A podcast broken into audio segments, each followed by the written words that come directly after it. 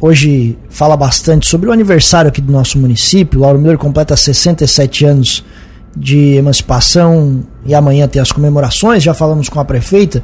E algo que a gente não pode deixar de ressaltar também nessa data, um setor que se confunde com a história aqui do nosso município, é o setor carbonífero. E para falar sobre o setor, também sobre essa data e a importância que ele tem aqui do nosso município, a gente recebe hoje com muita alegria a presidente do Sindicato da Indústria de Extração de Carvão do Estado de Santa Catarina, CSESC, a Astrid Barato, que gentilmente vem aqui nos nossos estúdios para conversar. Astrid, bom dia, seja bem-vinda mais uma vez por aqui.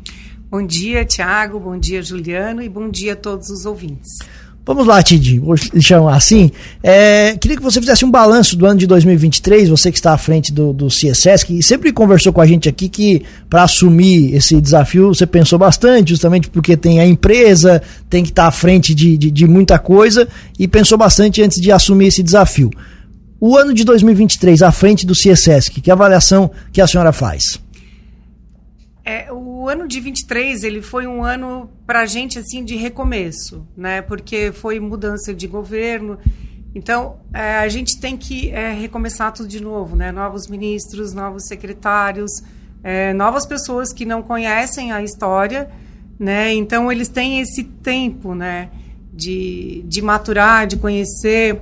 Tem outras prioridades que não necessariamente é o nosso setor. Né? Então foi um ano assim, é, digamos assim, a nível de andamento, foi um ano mais devagar. Mas é, a gente vem de 22, né, que foi um ano fantástico, porque foi um ano de construção né, das leis de transição energética e nós, como setor, tínhamos a, a expectativa de 23 começar, então, a, a, o desenvolvimento né, a execução é, do plano de ação dessas leis. Então, isso é uma situação que, que não aconteceu.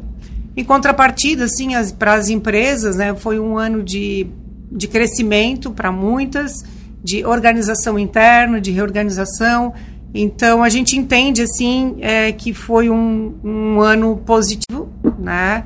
É, apesar de não ser na parte é, que envolve as questões mais políticas, né, do nosso setor, mas a gente fecha, fechou o ano assim é, é, feliz, né? Com as conquistas também que a gente teve, que não foram poucas. Esse, esse, esse bom ano, Tid, esse bom ano em números das empresas, ele se deve a quê? A momento da economia, a planejamento? Ao que, que se deve esse, esses resultados? Eu, eu, eu acredito que assim, ó, um pouco de tudo, sabe, Tiago? Porque assim, é, as, a gente lida com a natureza. A gente lida com instabilidades. Então, assim, tu tem, tu tá num, um momento legal na tua empresa, né? Tu tem uma produção mais fácil, tu tem um custo menor, né? Tá, eu, eu percebi assim, ó, a gente vem numa batida forte assim no setor de, de qualificação das nossas mãos de obra, é cuidado, muito cuidado com a segurança. O setor investiu, né? Até é, isso começou através do CSS, que é um programa fortíssimo é, de dois anos, é, é, um programa internacional que é o Safe Start. Eu acho que até a gente já teve conversamos, conversamos né, com o pessoal da Carbonífera, inclusive também falando sobre isso e, e um programa assim, ó, que ele trabalha para mudança cultural, né? Que eu acho que esse é o maior desafio de qualquer indústria, de qualquer empresa, que é o desafio cultural. E a gente entendeu que a gente mexeu bastante nisso. É, e, e, eu vejo assim de forma é, bem, bem positiva, assim, né? Também novos estudos é, sobre é, novos produtos também para o carvão no Centro Tecnológico, né, em Criciúma, na, no CTCL, né, que é o Centro Tecnológico de, de Carvão Limpo, Centro de Tecnologia de Carvão Limpo. E muitas coisas assim estão acontecendo de forma positiva, já olhando né, essa transição que a gente vai ter que fazer né, energética nos próximos anos. A gente sempre conversa aqui, Titi, assim, do, a gente percebe, e porque está inserido aqui, de toda a preocupação que a Carbonífera Catarinense tem com treinamento, de, de, de, de assim, as ações são inúmeras. Como presidente da CSS, que você vê que as outras empresas também tentam investir e capacitar e cuidar desse, desse setor nas suas empresas? Sim, Tiago, eu vejo isso assim, é, isso é uma necessidade nossa, né? Porque é, a, as empresas, elas estão, a maioria delas estão inseridas em locais onde não tem escolas técnicas. Então, as empresas, elas acabam trazendo para si essa responsabilidade de capacitar, porque a gente coloca os melhores equipamentos, né, muda a tecnologia, mas se o profissional não está capacitado para fazer o uso dela e nem a manutenção dela, a gente cria inúmeros problemas. E a gente sentiu isso na própria pele. Né? Na medida que a gente começou a trazer, a fazer a importação dos conjuntos mecanizados, né? o profissional não estava capacitado né, para mexer nos equipamentos e tampouco usar, e a gente teve muita perca né, de dinheiro com isso. Então, ano passado foi um ano assim que a carreta do SESI ficou parada na empresa basicamente o ano inteiro, né? E, o, e a SATIC à noite, né, no nosso centro de treinamento, é, oferecendo, né, é, toda essa possibilidade de uma de uma melhoria de qualidade, né, para o profissional e também para a empresa. Voltando à questão da transição energética, Tid, assim, a gente conversa bastante sobre esse assunto aqui e esse ponto que você falou, eu acho que ele é bem interessante, da questão da, da mudança de governo e o que, que, isso impacta no setor de vocês, até porque a gente, é, acho que conversou com você também sobre a, aquele, o conhecimento das pessoas de Brasília aqui para a região. Eles estavam vindo para cá, estavam conhecendo a realidade e claro que isso muda os encaminhamentos. Enfim, mudou o governo, a gente conversa bastante com o Zancan, que já demonstrou bastante preocupação nesse sentido. Você como presidente da CSS, como é que vê essa mudança e essa, entre aspas, parada no, no, no, andamento da transição energética, ou se é que ela está andando, como é que está nesse momento essa transição energética? Porque ao que parece a gente vê que está um pouco devagar. Exatamente. É, então, é, pegando um gancho ali na tua fala, a gente, até ontem nós tivemos uma, uma reunião de conselho da, da Associação Brasileira de Carbono Sustentável, que está sendo mudado, né, até o um nome, e, e assim, e a gente vai precisar fazer de novo né, esse network, essa aproximação de trazer né, os deputados é, estaduais, federais, né, para fazer visitas aqui no setor, na usina, né, no, na usina térmica ali, Jorge Lacerda, na SATIC, no CTCL, para eles entenderem né, o processo que, é, mesmo que o nome transição energética esteja começando agora, nós já começamos esse trabalho em 2006 né, de, de mudança, de estudo, de captura de CO2. Então, assim, nós não estamos parados, mas é, é, muitos deles também não sabem disso. Né? Então, a gente está, até estava discutindo isso ontem, de estar tá fazendo visitas. Esse ano aconteceu muitas visitas passado. Assim, a Jorge Lacerda, ela trouxe muitas pessoas para cá, até há duas semanas atrás teve o deputado federal é, é, esqueci o nome dele agora. É, aqui presente, que faz parte do, do PL de energia, para conhecer, adorou o setor, adorou assim as coisas que viram, né? Porque eles, ele até falou, ah, imaginava ver uma usina toda suja, né? Imaginava sair de lá preto, inclusive, né? Mas isso não não acontece, não é a realidade, né? Isso é uma é uma imagem que as pessoas carregam, né? De um de um modelo ultrapassado, né? Então é, mas, assim, é, efetivamente começar a transição não começou. Nós, né, a, a cadeia produtiva, ela está se mexendo para isso. Mas, assim, a parte documental, executiva mesmo... Burocrática. A burocrática ainda não. Isso incomoda vocês? Muito, né? Porque daí a gente está falando de futuro. Né? A gente está é, se preparando para uma situação que tu não sabe como é que vai se desenrolar. Né? Tem leis que amparam, mas tudo pode ser mudado a qualquer momento, né? E foi uma construção chegar foi até a lei, né? Foi uma construção grande. fantástica e que eu tive o prazer de participar. É, foi um trabalho assim é, exaustivo a construção disso, mas com muito comprometimento de todos os ministérios, da Secretaria de Desenvolvimento de, do Estado de Santa Catarina, da Federação dos Mineiros, nossa, né, da, da, Associação Brasileira de, de Carbono Sustentável também. É, foi assim, três meses, a gente se reunia é, três vezes na semana e ficávamos três horas no mínimo, é, discutindo item por item do plano, né, é, porque assim o plano ele é bem abrangente, ele envolve inúmeros setores, né, não é específico do carvão. Quando tu está falando de transição, tu está falando uma mudança de um modelo. Então, isso afeta, né? Afeta muita coisa. Então, teve muita discussão, teve muito estudo, né? Não foi simplesmente um trabalho colocado ali, né? Como com um interesse próprio, não. É, foi interessante porque, assim, todas as partes interessadas participaram. E todas as partes interessadas trouxeram o seu melhor para esse trabalho. Então, assim, o trabalho está pronto. Né?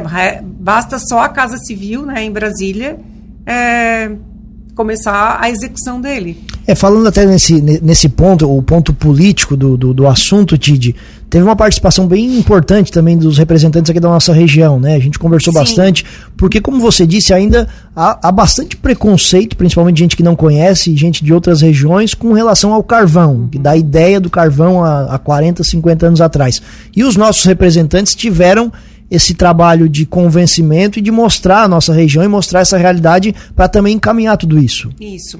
Foi sim, Tiago. E o que mais me encanta e eu respeito, assim, é que foram todos os partidos.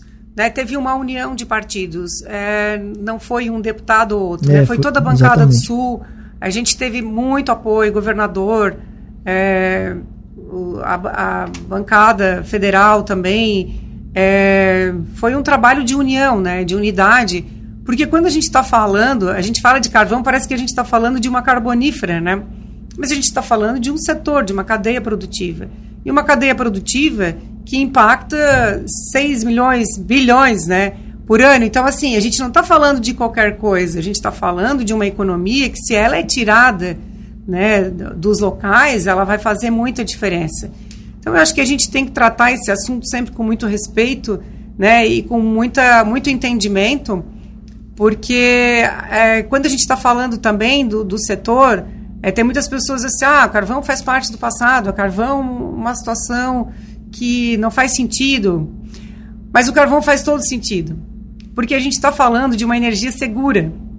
E nós estamos falando de uma energia que, de uma matriz energética que ela é mínima no país, né? que ela é 1,5% a 2%.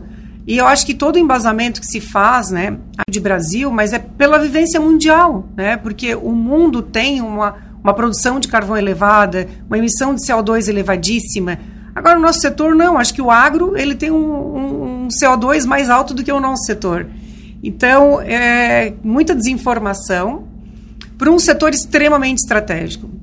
Em conversa, há uns dois meses atrás, recebendo a visita do secretário de Minas e Energia, ele disse que ele não consegue enxergar o carvão fora da matriz. Porque é uma matriz segura, tu precisa da segurança energética. Traz segurança energética, né? né? Tendo em vista que a gente ficou na, no período da pandemia, de 20 até o ano passado, ainda tinha é, resquícios disso, de estar tá produzindo a plena né, a capacidade máxima na Jorge Lacerda. Então a gente nunca sabe é, a, a, condição né, que vai estar. Quando tem chuva, está tudo certo, mas e quando não tem?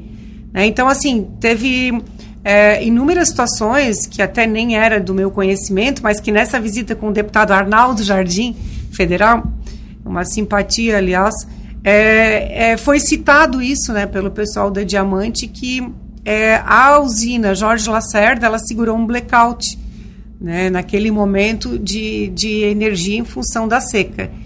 Então a gente é, se sente mais com mais responsabilidade ainda, né, Tiago, é, em fazer as pessoas entenderem é, a realidade do nosso setor. Mas talvez casos como esse deveriam ser mais divulgados justamente para acabar com essa desinformação, né? com, esse, com, essa, com essa ideia errada que as pessoas têm da importância que tem esse setor, esse, essa importância estratégica, inclusive, para a gente.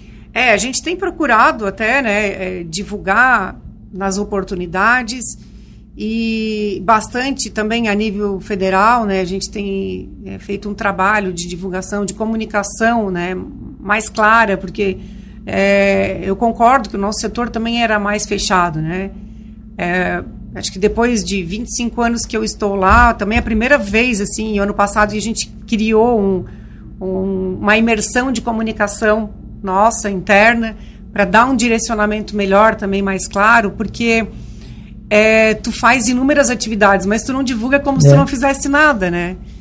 Então estamos nessa Deputado Arnaldo Jardim, de São Paulo, cidadania e, pelo estado de São Paulo aqui. Isso. É muito comum ainda, de relatos como esse que você falou, de gente que vem aqui para conhecer a cadeia e se surpreende? Muito, muito, Tiago, é impressionante. Todos, junto com ele estava o ex-ministro de Minas e Energia, Bento Albuquerque, e, e, o Bento, ele era professor, assim, então ele fica encantado, assim, né, com a escola. Ele falou, gente, isso aqui não existe a nível de Brasil.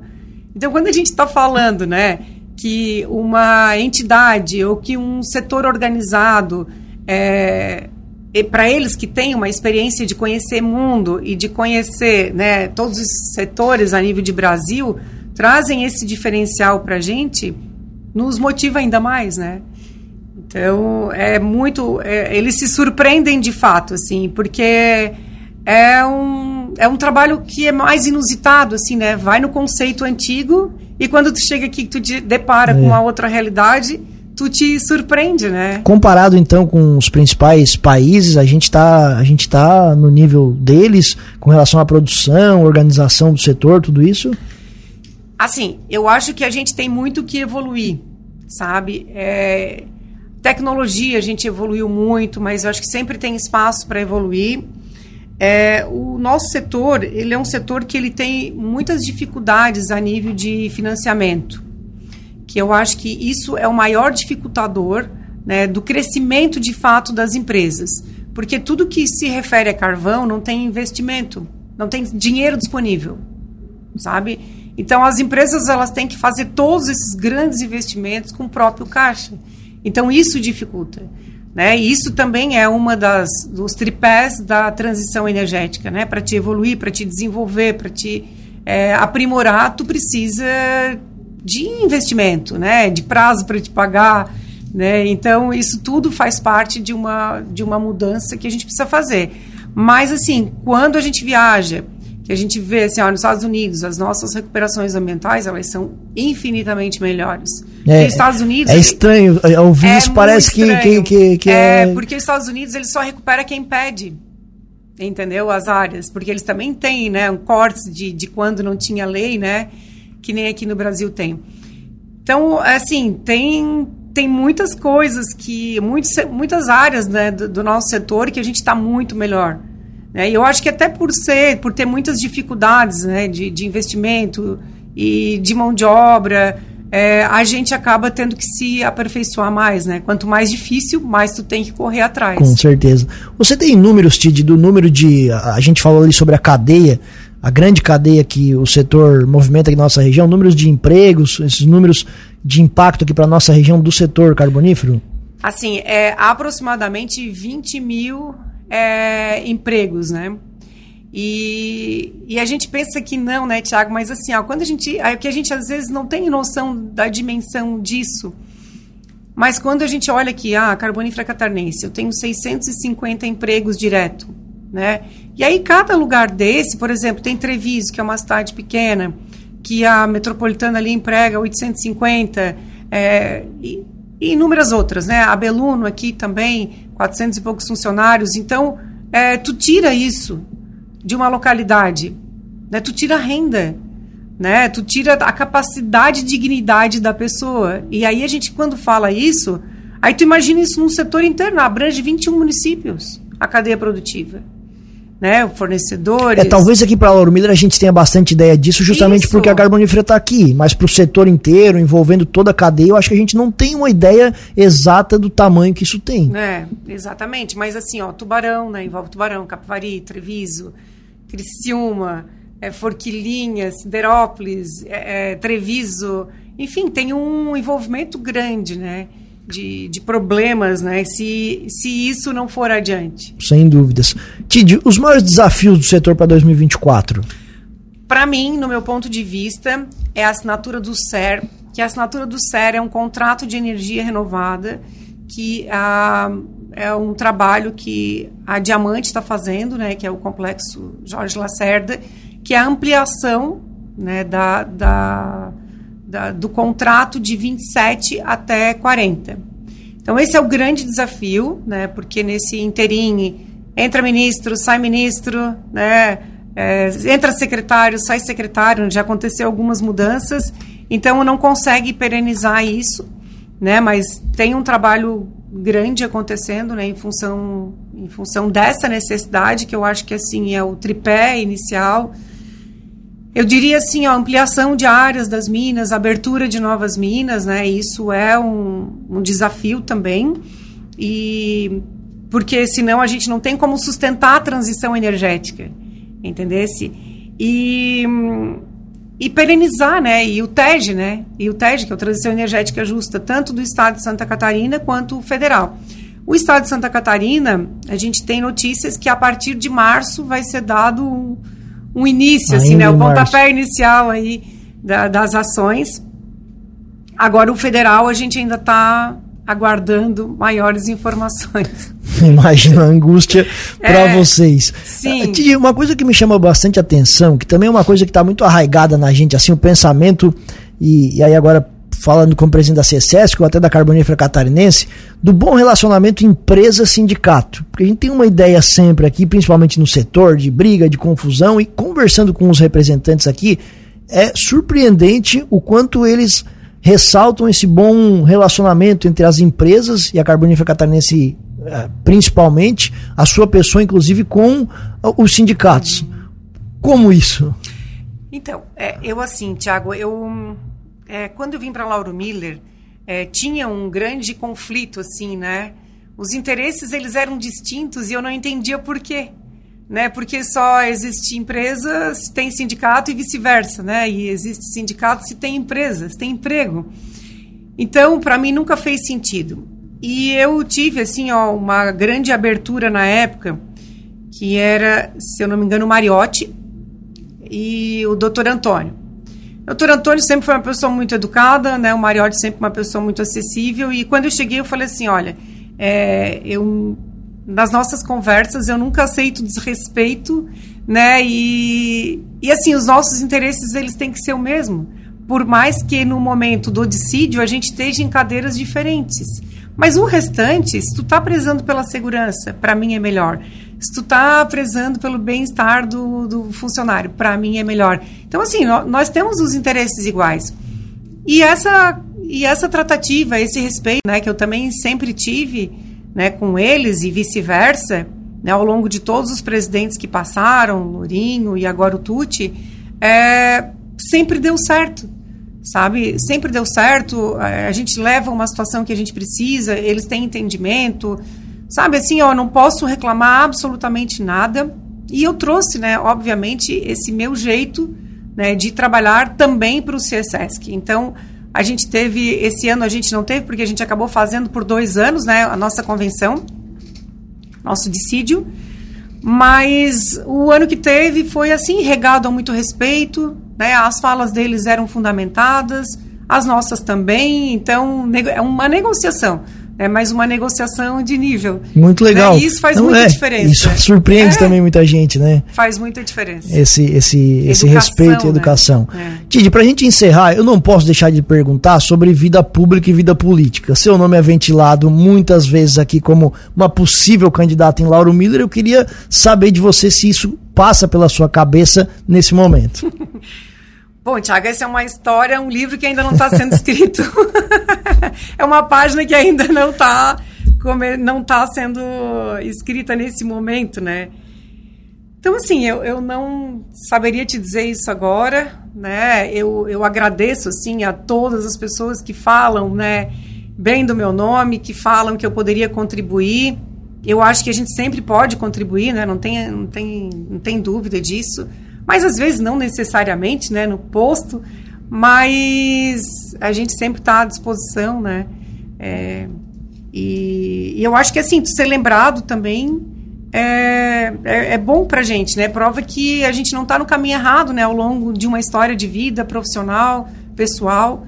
É, mas assim, eu não tenho nada. Nesse momento não tem uma não. definição ainda. É, Tidi, muito obrigado pela gentileza da entrevista. Sempre muito legal conversar com você. E o espaço da Cruz de Malta FM fica, fica aberto por aqui, principalmente também para o setor, que é algo que a gente entende a importância e reconhece tudo isso. Então, muito obrigado e um ótimo 2024 a todos. Obrigada, Tiago. Obrigado, Juliano. E eu também gostaria de aproveitar a oportunidade né, e parabenizar o município né, pelo seu aniversário parabenizar a todos os que colonizaram esse município, parabenizar também aos que escolheram estar aqui, né, um município que ele carrega em si a resiliência, né, por todas as dificuldades, por todos os obstáculos superados. Não, e a história do carvão, ela tá, ela, ela se tá confunde exatamente, né? é, tá é a história de Lauro Miller. Na história de Lauro Miller e nós, né, como carbonífera catarinense, como setor também, é, ficamos felizes, né, de poder contribuir para esse desenvolvimento. Quando eu olho atrás, Tiago, 24 anos, eu me remeto assim, ó, quando eu cheguei aqui né, que não tinha absolutamente nada. Então hoje o que, que a gente vê? Né? A gente vê crescimento. Eu quando eu olho os prédios aqui, eu não conseguia lugar para alugar quando eu vim para cá. Então assim, é, prova que está dando certo, né? Todos os governantes que aqui passaram fizeram o seu melhor. Então quero parabenizar a todos, né? E a cidade é, como um todo é, pelo dia do seu aniversário. Muito obrigado. Obrigado a todos.